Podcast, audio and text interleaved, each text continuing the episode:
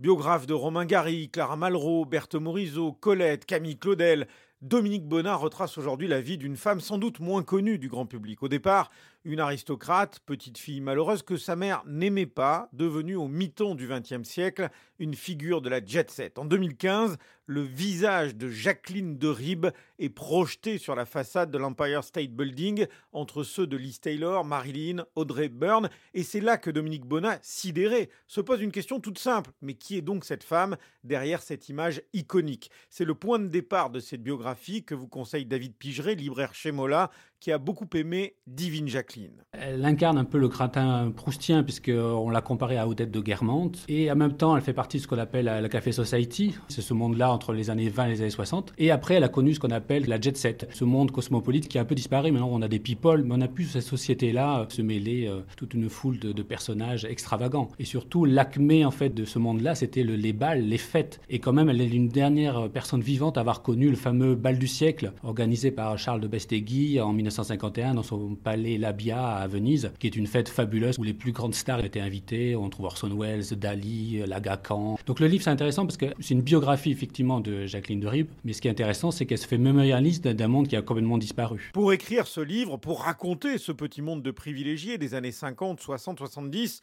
Dominique Bonin a passé de longues heures avec Jacqueline de Ribes, créatrice de mode, femme du monde et pas seulement si elle n'avait été au fond qu'une femme du monde, qui vit sa vie de balle en balle, vêtue en Saint-Laurent et en Balenciaga, je ne crois pas que j'aurais écrit ce livre. Elle n'a pas peint, elle n'a pas sculpté, elle n'a pas écrit. Et c'est quand même une artiste. Jacqueline de Ribes, elle a mis au point une sorte de performance de soi. Aujourd'hui, tout le monde se prend en selfie. Chez Jacqueline de Ribes, il y a ce goût de la performance et il y a ce culte de se saisir à l'instant même. Cette femme aristocrate qui ensuite a appartenu à cette jet set années 70. Aujourd'hui, elle est assez moderne, à la fois par ses aspirations à vouloir gérer sa vie et puis par ce goût un peu narcissique de l'image. Aujourd'hui, Jacqueline de Ribes a franchi le cap des 90 ans. Elle demeure l'un des symboles de l'élégance française.